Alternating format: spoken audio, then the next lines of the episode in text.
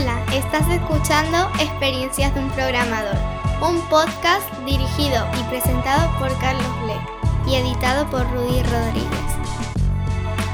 Este programa es posible gracias a LeanMind. Episodio número 20. Currículum y carta de presentación. La primera vez que recuerdo ponerle atención a preparar mi currículum fue cuando decidí irme a trabajar al extranjero. Corría el año 2006 y empecé buscando trabajo en Estados Unidos y en Canadá. Utilicé algunas páginas que ofrecían el servicio de búsqueda de empleo y te permitían rellenar toda tu información siempre con el mismo formato. Gracias a eso me anoté algunas buenas ideas sobre lo que podía incluir en mi currículum. Por otro lado, escribí directamente a algunas empresas que me llamaban la atención porque había leído algo al respecto de ellas, y tanto de esas empresas como de las que había contactado a través de la web, pues me escribieron algunas personas y me dijeron, bueno, cuando estés por aquí, avísanos y te hacemos la entrevista, que tu perfil es muy interesante. En ese momento pensé que ahorrar dinero para hacer un viaje solo para entrevistas era demasiado, así que me propuse buscar trabajo en Europa y acabé yéndome a Dublín. Me fui sin trabajo y sin casa, me quedaba en un hostel. Me puse a visitar empresas de recruitment y a enviarles mi currículum para ver si me ayudaban a buscar empleo. Y conforme pasaban los días me di cuenta que era muy difícil y que muchas veces cuando enviaba mi currículum no tenía absolutamente ninguna respuesta. Claramente había algo que no estaba bien en mi currículum. Tuve la suerte de contar con la ayuda de un amigo, un ex compañero, que ya estaba trabajando para una empresa extranjera. Miró mi currículum y me recomendó unas cuantas cosas como por ejemplo que no pusiera foto en él. Y esto me sorprendió. Él me explicó un montón de cosas interesantes sobre el currículum. Unas semanas más tarde, tras haber vivido la experiencia de hacer varias entrevistas, me acabaron contratando y conseguí mi primer trabajo en el extranjero como software developer. Bastantes años más tarde, me tocó estar en el otro lado, contratando personal para diferentes clientes en los que yo trabajaba, revisando los currículum y haciendo entrevistas. Hoy en día, en LeanMind, de hecho desde que comenzó LeanMind, yo he sido la persona que se ha encargado de recibir todos los currículums hasta este momento y hacer las entrevistas.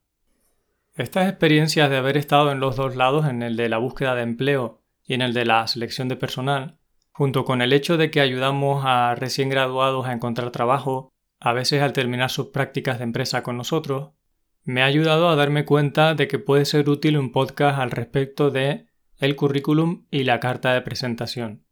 Espero que te puedas llevar algunas ideas útiles de cara a presentarte a un puesto de trabajo. En el siguiente episodio hablaremos de la importancia de un blog, que ya verás que está muy relacionado con este, y uno más tarde hablaremos de las entrevistas de trabajo. Te invito a que prestes especial atención a las magníficas aportaciones que han hecho los colaboradores de este podcast. Vamos allá con el episodio. Antes de haber vivido la experiencia de recibir currículum y tener que elegirlo, yo preparaba el mío como si fuera una especie de carta a los Reyes Magos, con mucha ilusión, pensando que la persona que lo recibiera lo leería entero, y que además investigaría sobre cualquier enlace que yo pusiera en el currículum. Pues bien, la realidad cuando estás en el otro lado es muy diferente. Desde mi punto de vista, es totalmente imposible encontrar a la persona adecuada solo mirando su currículum y su carta de presentación o su email de presentación. Yo parto de la base de que con esa información es insuficiente para saber si vamos a contratar o no. Y muchísima gente también.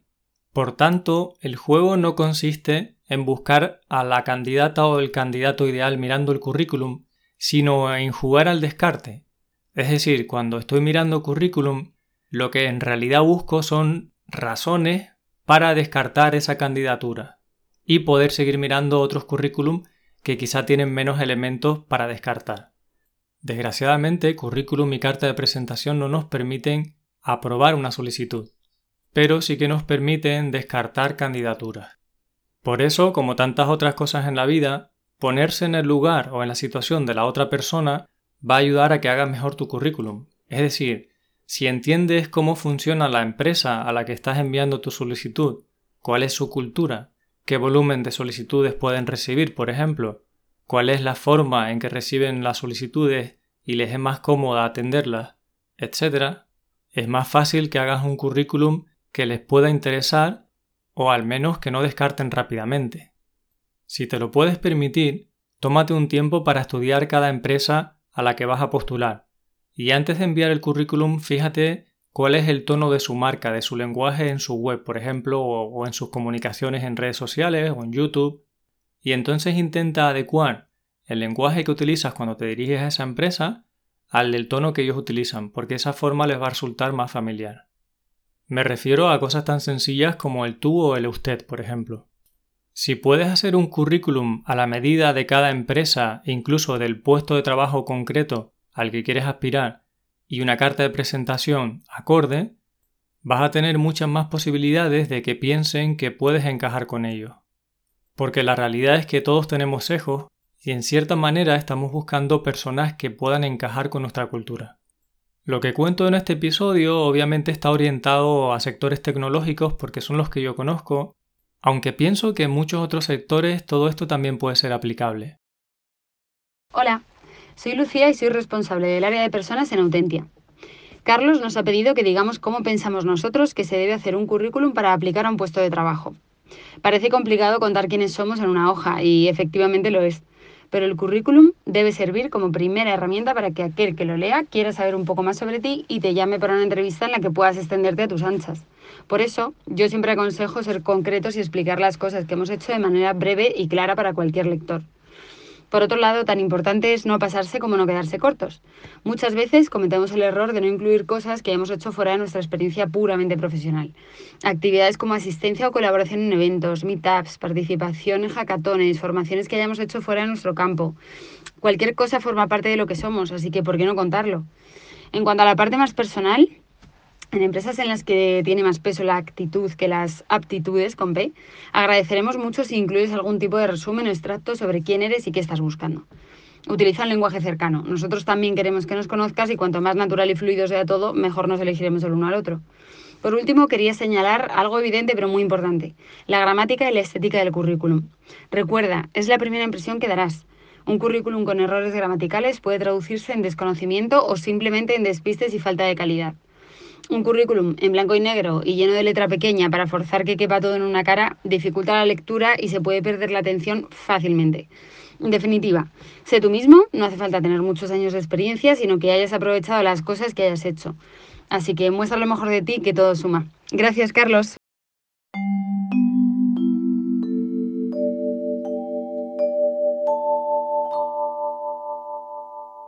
Teniendo en cuenta la estrategia del descarte, tu fotografía en el currículum solo puede servir para eso, para que te descarten.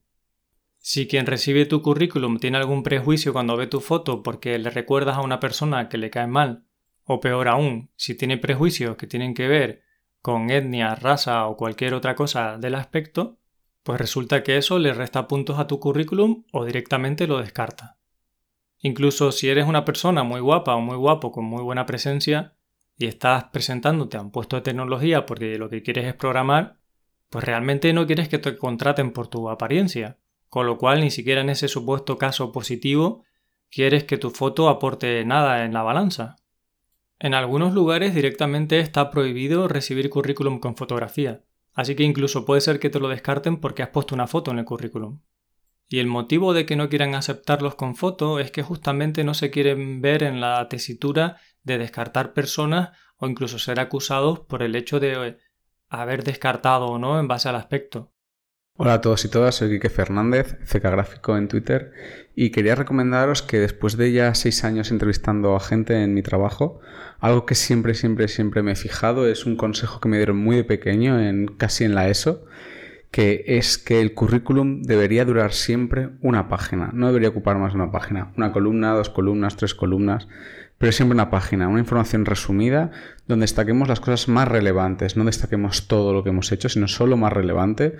La persona que lo va a leer va a tener que dedicar un tiempo a leer eso. Entonces siempre lo más relevante eh, que sea con una experiencia interesante para el que va a leer, es decir, no hagamos simplemente un Word con letras negras, intentemos poner alguna gráfica, algún dato interesante, alguna foto o cualquier diagrama que, que nos ayude y sobre todo que ocupe una página. Deberíamos ser siempre capaces de resumir lo más importante en una página.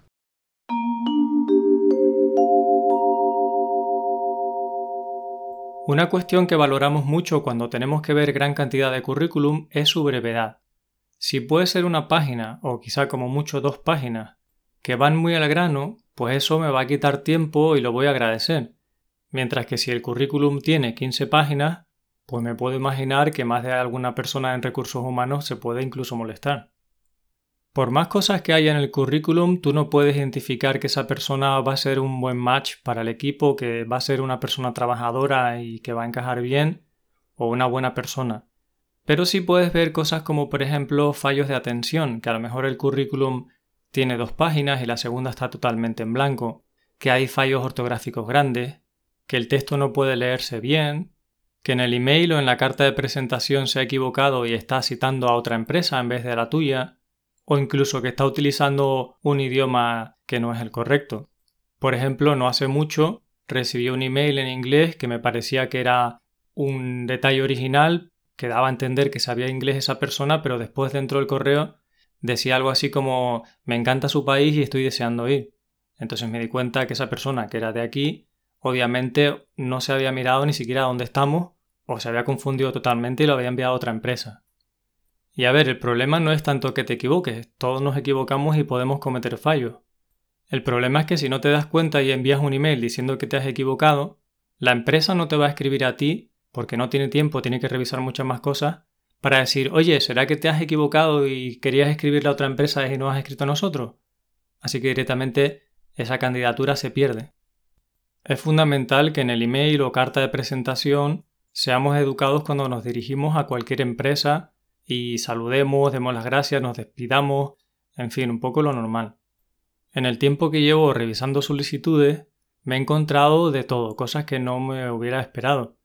Personas que escriben a la empresa enviando su currículum y que no conoces de nada, y que ya en el email de presentación te dicen que buscan algo serio, que no están para perder el tiempo, que ellos son muy senior y no quieren puestos que no correspondan con sus expectativas o algo así.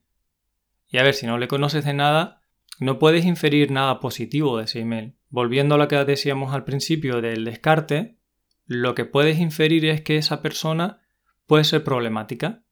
De hecho, esto es una de las cosas que buscas en esos primeros inicios para descartar. Si yo me huelo que de entrada esa persona nos va a dar problemas, pues obviamente se descarta la candidatura. Hola, soy Marc Manzano y soy el vicepresidente de I+D del Departamento de Criptografía en el Technology Innovation Institute. Una de las cosas que nosotros valoramos en el Technology Innovation Institute cuando abrimos un currículum es que este esté bien organizado y que sobre todo esté bastante resumido. Alguna vez hemos abierto algún currículum y este contiene 10, eh, 15 páginas y es muy difícil de que tengas o encuentres el tiempo para poder evaluar si ese candidato tiene el perfil que estás buscando o no. En cambio, si el currículum tiene una o dos páginas y tiene un diseño que es muy agradable y las cosas están bien resumidas, pues nos ayuda bastante y al final el candidato tiene más posibilidades de que lo consideremos para una, una potencial entrevista. En particular, hay algunas secciones dentro de un currículum que yo personalmente valoro bastante. Me gusta que mm, eh, la gente eh, ponga un pequeño resumen de cuáles han sido sus tareas o responsabilidades eh, dentro de cada uno de los roles en su vida profesional. Me gusta que haya un pequeño resumen de las tecnologías que saben utilizar y normalmente si hay muchas tecnologías eh, o lenguajes de programación y todos son con un nivel muy alto, eh, es algo que, que, no acaba de oler bien del todo. Entonces me gustan las cosas que, que suenan a, transparentes y alguien pues que, por ejemplo, me ponga pues que ha estado trabajando con Rust, pero que pues de momento es eh, beginner level y que lo, lo ha utilizado pues simplemente para aprender y hacer algunas, algunas catas pues es algo que acabo, acabo teniendo en cuenta positivamente.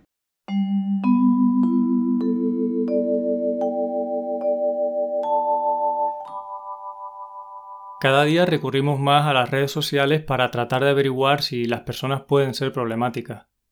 No digo que no puedas poner lo que tú quieras en tus redes sociales, pero si decides incluir tu perfil de Twitter, LinkedIn o lo que sea en el currículum, sí te diría que entonces las empresas probablemente quieran mirarlo Y si ahí te dedicas a insultar a la gente, a faltar el respeto, pues fácilmente vas a caer en esta categoría de persona problemática y no entres en la empresa. He visto casos de personas que rajan de su empleador, de la empresa en la que trabajan abiertamente en Twitter y además sistemáticamente, y es inevitable pensar que si esa persona trabajara contigo, pues haría lo mismo. Si total ya lo está haciendo, pues lo más probable es que lo vuelva a hacer. Esto no significa que las personas no podamos cambiar con el tiempo. Nosotros desde luego miramos de cuándo es, miramos lo más reciente, si no nos podemos a mirar cinco años atrás porque todo el mundo puede cambiar. Mi nombre es Antonio Fumero, actualmente responsable de innovación en Edosoft Factory y en una vida anterior socio fundador y consultor para el sector TI de Talent Brokers, una empresa dedicada a la búsqueda, selección y evaluación de profesionales y directivos para empresas generalmente del ámbito multinacional. Para mí el currículum de un profesional de nuestro sector o de cualquier sector eh, debe recoger eh, de alguna manera información útil. Entonces, eh, no solo útil, sino que información viva, actualizada. Con lo cual yo siempre prefiero encontrar en Internet a esa persona. Hoy por hoy el, por defecto o estándar de facto es LinkedIn y cuando acudo ahí para buscar a un candidato, lo que quiero encontrar eh, es una semblanza, un resumen eh, sintético bien hecho, bien trabajado, un, eh, si se aporta una foto que, sea una foto profesional, neutra, y sobre todo que en la trayectoria que se describa, que no haya huecos y que aporte algo, es decir, que se aporten experiencias concretas, proyectos concretos, cosas que esa persona ha conseguido, ha hecho, ha aprendido tanto a nivel laboral como personal y que me motive a, llamarlo de alguna manera y continuar con el proceso de, selección. El currículum es una herramienta de marketing, con lo cual debes eh, trabajar con él eh, con ese objetivo en mente, es decir, vas a vender tu perfil profesional, de tal manera que si decides hacer un currículum, hazlo de tal manera que aporte algo en el proceso de selección. Eh, utilízalo para destacar del resto. ¿Cómo? De muchísimas formas. Es decir, olvídate de mm, plantillas eh, estándar o mm, Europass o, como, o cosas por el estilo. Eh, la creatividad es un elemento muy importante. Podéis pensar que, ese tipo de, cosas en los currículums solo hace la gente de marketing o gente de de ámbitos más eh, creativos, valga la redundancia. Pero como desarrolladores, como profesionales de la ingeniería de software, tenéis un montón de elementos que podéis utilizar a vuestro favor. Eh, podéis hacer el currículum en, una landing, podéis hacer algo gracioso a la hora de encontraros en, en, Internet, podéis hacerlo de muchísimas formas. Pero desde luego, como, como instrumento de marketing, como elemento de venta, eh, si decidís utilizarlo, haced que valga la pena que yo dedique parte de mi tiempo o cualquiera de las personas que, hacen selección o que les toca reclutar a otros profesionales, eh, que efectivamente su tiempo valga la pena, el tiempo que dediquen a, a ver vuestro currículum. Y ahora, un mensaje importante. Trabajar en el sector TIC es como haber ganado la lotería. Hago lo que me encanta y además me pagan por ello. Cuando pienso en la suerte que tengo me doy cuenta de que hay otros que no tienen tanta y me pregunto cómo puedo contribuir para que les vaya mejor. Una opción fácil es donar a alguna causa a través de alguna organización, pero a veces uno piensa, ¿cuánto de mi dinero irá realmente a esa causa? ¿Para qué sirve mi dinero? Hace unos años una buena amiga me dio a conocer un libro que se llama Doing Good Better, Effective Altruism, del autor William McCaskill, un investigador de la Universidad de Cambridge en Reino Unido. McCaskill es uno de los creadores de este movimiento altruismo efectivo, al cual se ha apuntado el mismísimo Peter Singer, uno de los grandes filósofos de nuestro tiempo. El libro me fascinó y después el newsletter de la plataforma me encantó. He decidido invertir una parte de mis ingresos a través de la plataforma EA ya que ellos me permiten elegir los asuntos con los que me siento más motivado a contribuir y ellos se encargan de gestionarlo de la manera que tiene mayor impacto. Te dejo los enlaces con información en las notas del episodio por si tú también te animas a contribuir. En los currículum pueden haber ciertos elementos que siembren la duda. Por ejemplo, si hay franjas de tiempo grande en las que aparece una discontinuidad. Pone que trabajaste en 2010 y ya no volviste a trabajar hasta 2015. O que quizás has estado cambiando de trabajo cada cuatro meses durante cinco años. Seguro que tienes tus razones para ello. Probablemente has trabajado en otro sector, en otra industria. Entonces es preferible, en mi opinión, explicarlo en cierta forma que tratar de ocultarlo. De hecho, yo soy de los que piensa que la experiencia en otros sectores o en otras profesiones aporta mucho cuando vienes a la profesión del software. Hola Carlos. Mira, te cuento cuáles son las cosas que más miramos cuando recibimos un currículum o, y carta de presentación de alguien que quiere eh, unirse a, nosotros, ¿vale? Eh, bueno, por un lado, en 10-20 segundos le metemos un vistazo rápido al, al stack para ver si es si esa persona eh, tiene unos conocimientos técnicos que puedan ser compatibles con nuestro stack, ¿no? O que ya conoce tecnologías con las que trabajamos o con lo que trabaja que se vea que, que puede eh, moverse fácilmente a nuestro stack, ¿no? Pero básicamente lo que más miramos es la motivación, ver qué motivación tiene esa persona para venir a, trabajar a Barkibú, eh, intentamos detectar en esa carta de presentación qué es lo que le mueve, qué es lo que le gusta de lo que hacemos, dónde cree que puede aportar y si podemos detectar ahí también pues eh, humildad, eh, trabajo en equipo, en algunos comentarios que puedan hacer o algo que tenga el currículum que, que nos pueda dar esa imagen y, y, por último proactividad, ¿no? esa carta de presentación. Si se puede describir desde un lado proactivo y, también relacionado pues con lo que te motiva para venir a ayudarnos a nosotros, pues eso es, es genial, la verdad. Busca la coherencia tanto en el currículum como en la carta de presentación. Es decir, si te presentas a un puesto como junior developer, no sería muy coherente que digas que tienes grandes habilidades de liderazgo y que estás deseando que pongan un equipo de trabajo para que tú lo lideres. Del mismo modo que no tendría mucho sentido que si tienes 10 años de experiencia o más, hagas mucho énfasis en que lo que tú quieres hacer en esa empresa es aprender. Tendría más sentido que también hables mucho de lo que puedes aportar.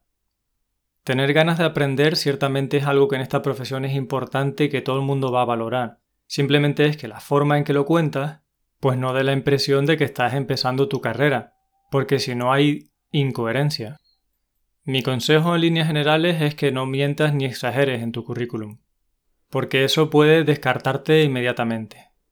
Un currículum que parezca excesivamente cualificado para el puesto en cuestión también puede ser motivo de descarte, porque si la empresa cree que estás aplicando para ese puesto porque ahora mismo no encuentras algo que se adecue más a lo que tú quieres o sabes hacer y que tienes una cualificación muy superior, vas a marcharte en el momento en que consigas ese empleo.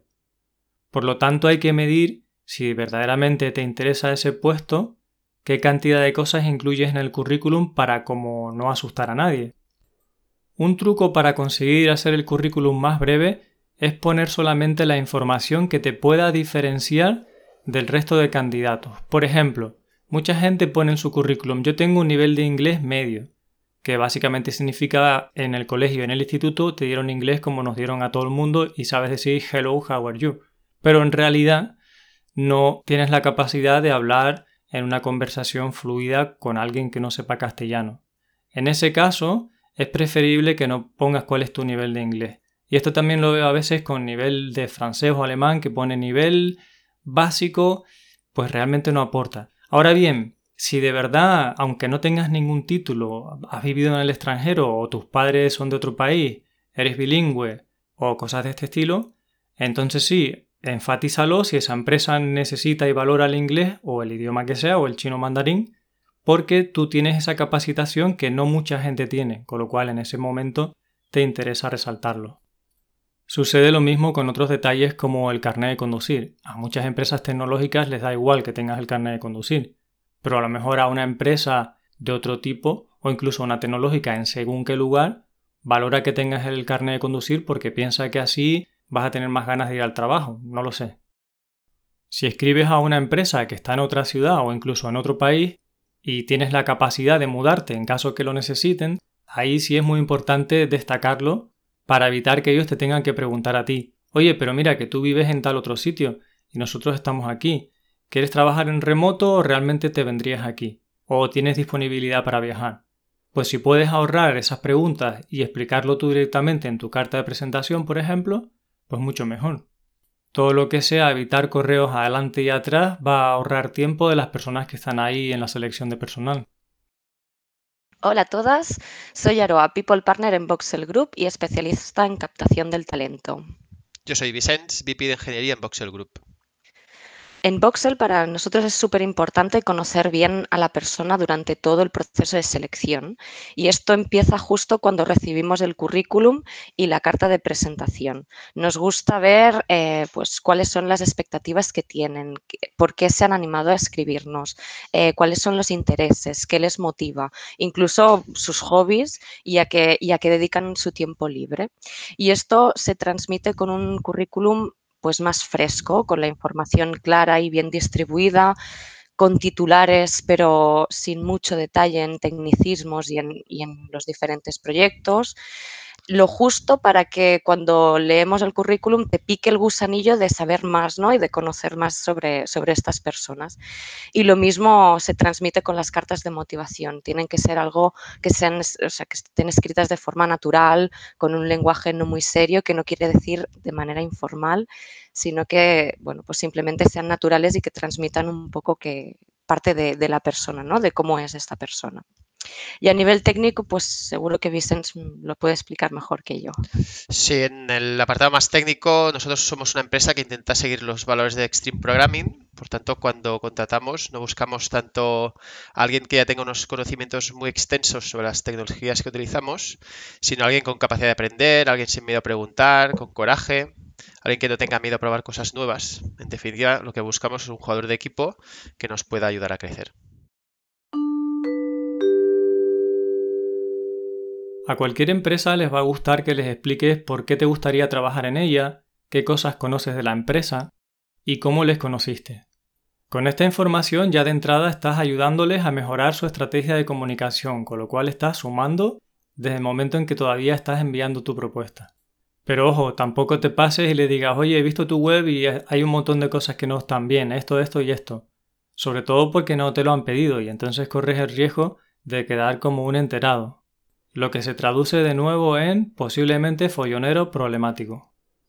Este tipo de comentarios sí que se pueden realizar en según qué empresa, en entrevistas posteriores o cuando ya empiezas a trabajar en la empresa. Pero ten en cuenta que al principio, cuando solamente estás enviando información, no saben nada de ti, con lo cual busca siempre que no te descarten. Puntos esenciales para un candidato que aplica a una selección. Bueno, pues Primero y fundamental, eh, un currículum bastante sintetizado. Eh, seguro que un one-pager, es decir, algo que puedas escanear, porque es lo que hacen los, los recruiters de las compañías en muchos casos, escanear, ¿vale? Y que luego puedas desarrollar en 2, 3, 4 o 400 páginas, pero desde luego un resumen muy ejecutivo en una, una sola página. Segundo, desde luego, eh, puestos muy claros. Eh, las compañías eh, tienden a etiquetar a la gente, lo siento, pero es así, así que recomiendo que mm, se deje muy claro qué se ha hecho y cómo se ha hecho, que nos dejemos de inventar nombres y títulos, hablar de ninjas, rockstars o wizards y contar exactamente qué has hecho con roles lo más estándar posibles programador, jefe de proyecto, analista, diseñador o lo que toque, pero, pero lo más estándar posible. Y también sí que os recomiendo, sobre todo si, aplicáis a compañías grandes, eh, que los currículums sean lo más estándar posibles a nivel de formato.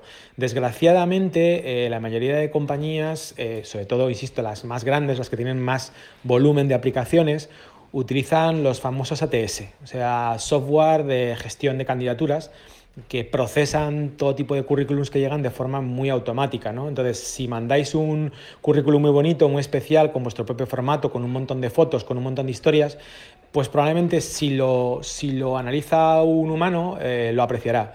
Pero lo más probable es que en muchos casos no llegue ni siquiera a verlo.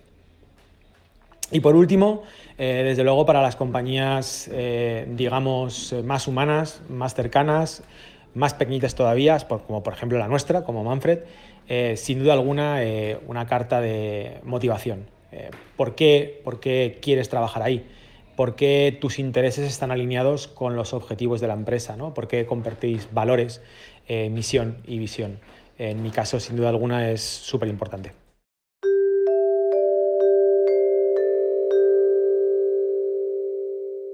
Utiliza un lenguaje positivo cuando hables de ti en los diferentes documentos, currículum, carta de presentación y el email. Es decir, no resaltes aquellas cosas de ti que te gustaría mejorar o que sientes que tienes carencia, porque eso siempre va a tener tiempo de salir en una entrevista posterior. Habla bien de ti, habla en positivo. No hace falta que exageres ninguna cualidad que tengas, pero tampoco hace falta que especifiques lo que puedes considerar que son puntos débiles. Hola, soy Marina Dávila, pertenezco al Departamento de Recursos Humanos de Guysmiths y nosotros en lo que nos fijamos a la hora de incorporar talento, yendo más allá del rol o de proyectos en los que se tiene experiencia, para nosotros es fundamental que exista un encaje cultural y a nivel soft skills.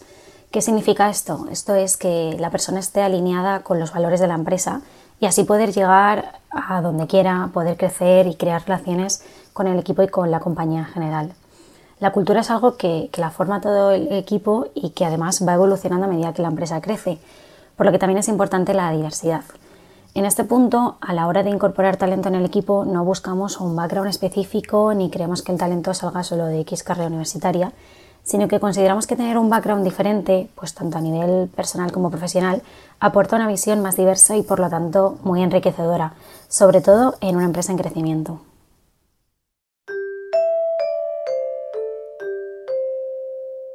En Internet tienes a tu disposición una gran cantidad de artículos gratuitos sobre cómo escribir la carta de presentación en diferentes formatos, como para que no tengas que reinventar la rueda.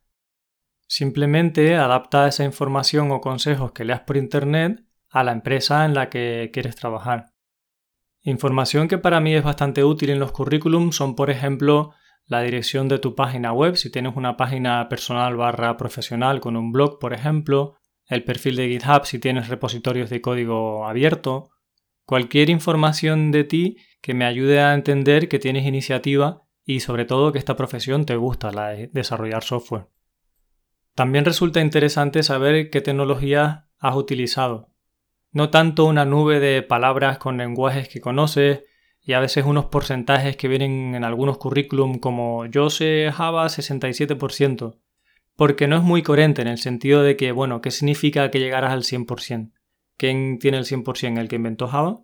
Entonces, ese tipo de currículum que quizás sean vistosos pecan, en mi opinión, de, de incoherencia. Es preferible que tú cuentes cronológicamente, decir, pues a ver, lo más reciente que estuve haciendo fue este proyecto que consistía en tal cosa, con esta tecnología, y aprendí tal cosa o conseguimos como equipo tal objetivo. Es preferible poner poco y que se entienda la aplicación que se ha hecho de la tecnología o de los conocimientos que querer poner un montón de cosas en el currículum. Ten en cuenta además que como probablemente las personas no se tomen demasiado tiempo en leer el currículum y lo van a leer de arriba abajo, tiene sentido que arriba pongas la información que crees que es más diferencial o más relevante y debajo el resto. No te olvides de dejar tus datos de contacto, email y teléfono por si has enviado los datos a través de alguna plataforma o herramienta, que no ha sido que has mandado un correo y no pueden contactar contigo. Una forma en que tienes más posibilidades de que miren tu candidatura es si tienes ya una amiga o algún amigo en esa empresa y le preguntas cuál sería la mejor forma de enviarlo. Quizá te puede proporcionar directamente el email de alguien de su confianza y el hecho de que vas referida o referido puede hacer que prioricen tu currículum o tu solicitud. Otra opción es que esa persona que conoces que ya está dentro de la empresa te recomiende, pero entonces eso le pone en un compromiso. Buenas, soy Álvaro Rodríguez, eh, soy Talent Acquisition Specialist en, en Una Luz. Junto con mi compañera Zoila, pues llevamos toda la parte de selección del área de tecnología y de, y de PMO aquí en, Una Luz.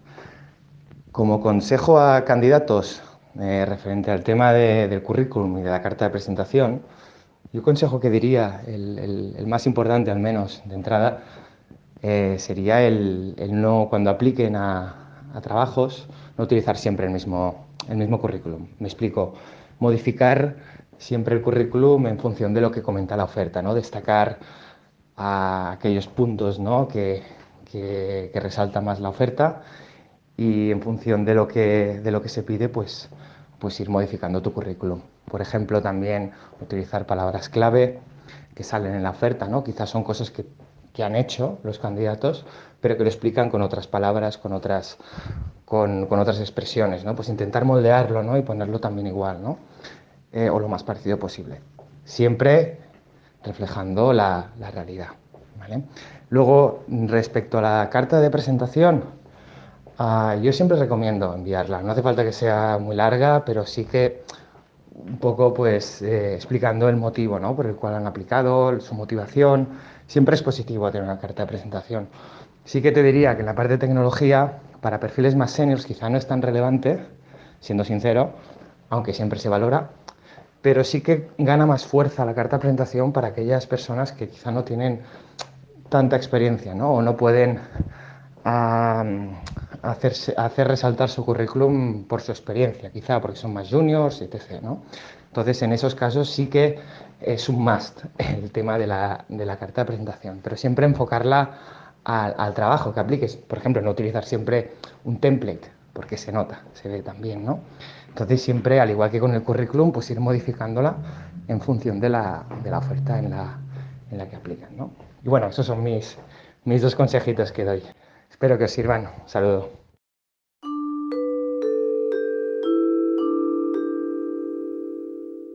Me gustaría cerrar este episodio animándote a que prepares bien tu currículum, tu carta de presentación y que envíes tu solicitud a aquellas empresas con las que te entusiasma la posibilidad de trabajar. No te desanimes si ves que en la oferta hay ciertos puntos con los que no cumple. Normalmente con que cumplas un puñado de ellos es suficiente. Ten en cuenta que todavía las empresas muchas veces no sabemos redactar bien las ofertas de empleo y que sigue siendo una asignatura pendiente. Por lo tanto, si lo que investigas sobre la empresa te gusta, la cultura, lo que crees que vas a aprender allí, lo que puedes aportar, no te desanimes por lo que ponga en la oferta. Es más, incluso si ya pasaste por el proceso de selección de una empresa y por lo que sea no pudo ser, pasado un tiempo, unos meses, un año, unos años, Vuelve a presentarte porque con el tiempo todas las personas y las empresas evolucionan. Hola a todos y todas, eh, mi nombre es Yasmina de la Paz, formo parte del equipo Daily Mind y desde un tiempo a esta parte estoy ayudando a Carlos Ble en la criba curricular y eh, en la realización de las primeras entrevistas, las que no son tan técnicas ya que no me dedico al desarrollo, pero sí eh, pasé una temporada trabajando como reclutadora en el Departamento de Recursos Humanos de una empresa que sí era de, este sector. Así que podemos decir que por mi experiencia personal y profesional yo me he visto ubicada igual que Carlos en ambas partes, a, ambos lados de la mesa cuando se produce una entrevista. Durante mi paso en Madrid por esta empresa, eh, mi trabajo era pues hacer el primer filtro de todos los currículum que recibíamos tras publicar las ofertas en las plataformas y hacer las primeras entrevistas de cara a enviar finalmente al cliente que nos contrataba a nosotros los servicios. Como supongo que ya habrán mencionado algunas de las personas que han participado en este podcast, sí es verdad que cuanto más resumido y más ejecutivo sea tu currículum, eh, mayor posibilidades tienes de que se le preste atención al mismo, sobre todo cuando estás optando a un puesto de trabajo que, em, digamos, es para una gran empresa y a la vez eh, esta empresa ha contratado a una empresa de reclutación, pues que recibe una cantidad abrumadora de currículum todas las semanas.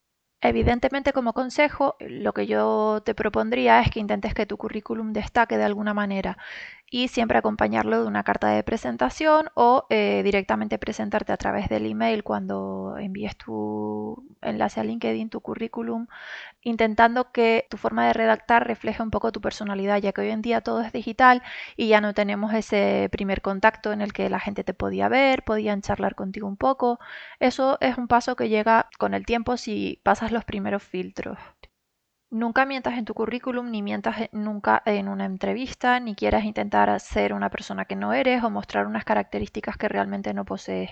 Simplemente dale valor a tus puntos fuertes y en el caso de que la persona que te está entrevistando quiera saber o un poco más de ti o pregunte algún fallo que tengas, cuéntalo como algo natural, no centrándote en que esto es algo que te cuesta la vida o que haces realmente mal. Adapta tu currículum según la empresa a la que te vayas a presentar. Nunca va a ser lo mismo presentarte a una empresa familiar o una pequeña y mediana empresa que a una empresa, una multinacional, digamos. Eh, deberías de adaptar tu currículum en base a eso, aparte de mostrar interés, investigar la web, entender la filosofía que tiene la empresa y ver si realmente tu personalidad va a encajar allí. Satures de información tu currículum, eh, sé escueto, pero claro. Si vas a definir cada etapa por la que has pasado en una empresa, sé sincero también y no, no marques simplemente los años. Si puedes especificar porque el trabajo no ha durado años, sino meses, desde qué mes hasta qué mes estuviste, eso el, reclutador siempre lo va a agradecer y va a entender pues si hay algún hueco a lo mejor que tiene un periodo inferior o incluso si quedó un hueco sin cubrir porque estuviste eh, parado por razones personales o por el motivo que fuese. Evidentemente intenta colocar siempre en los primeros puestos las experiencias más recientes que has tenido. De nada le sirve al entrevistador mm, empezar desde tus inicios en el trabajo hasta llegar a la actualidad, sobre todo cuando tienes un currículum ya con gran bagaje, porque eh, el tiempo de un entrevistador o de un reclutador o incluso del SEO, si te va a entrevistar directamente, eh, vale oro, digamos, igual que el tu tiempo también, pero al final sí que es verdad que esa persona tiene un tiempo muy limitado quizás durante la jornada para dedicarle a, a esa observación de currículum y va a intentar ir al grano todo lo posible. Por último, me parece importante destacar que cuando ya has tenido un primer contacto vía mail, eh, ya mm, te han propuesto alguna, algún tipo de cata o hacer alguna prueba técnica y llega el momento de verse las caras y conocerse en persona, intenta tener controlado el medio por el que te vas a comunicar con, la persona con la que te vas a ver. Si tú les has propuesto, ellos te han propuesto a ti que sea mediante una llamada telefónica para fijar el día y la hora, de nada te sirve haber pasado todas las primeras pruebas si después en el momento de la llamada final es imposible contactar contigo. Eso es algo que los reclutadores se encuentran con frecuencia. Tienen todos los medios de contacto en el currículum para hablar con esa persona, pero cuando le escriben responde a los emails con bastante tardanza o no llegan a contactarle nunca telefónicamente Así que al final lo que acaba sucediendo es que pasan al siguiente candidato que cumple más o menos las expectativas igual que tú y tú te quedarás fuera. Y eso es algo que sabemos que no querrás que pase, así que sé especialmente cuidadoso con ese tema.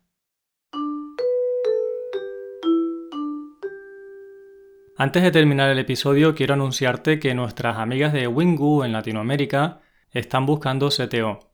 Se trata de un puesto con un alto impacto debido a la gran labor que esta organización hace en Latinoamérica y están buscando personas que vivan allá. Te dejo toda la información en las notas del episodio. Me despido ya, invitándote a que si este episodio te ha aportado algo o conoces a alguna persona a la que creas que le puede ayudar, lo compartas en tu círculo de amigos, quizá enviándolo por email o en redes sociales, y con comentarios o valoraciones en tu plataforma favorita de podcast o también, por supuesto, en podcast.carlosble.com donde estaré encantado de leer tus comentarios.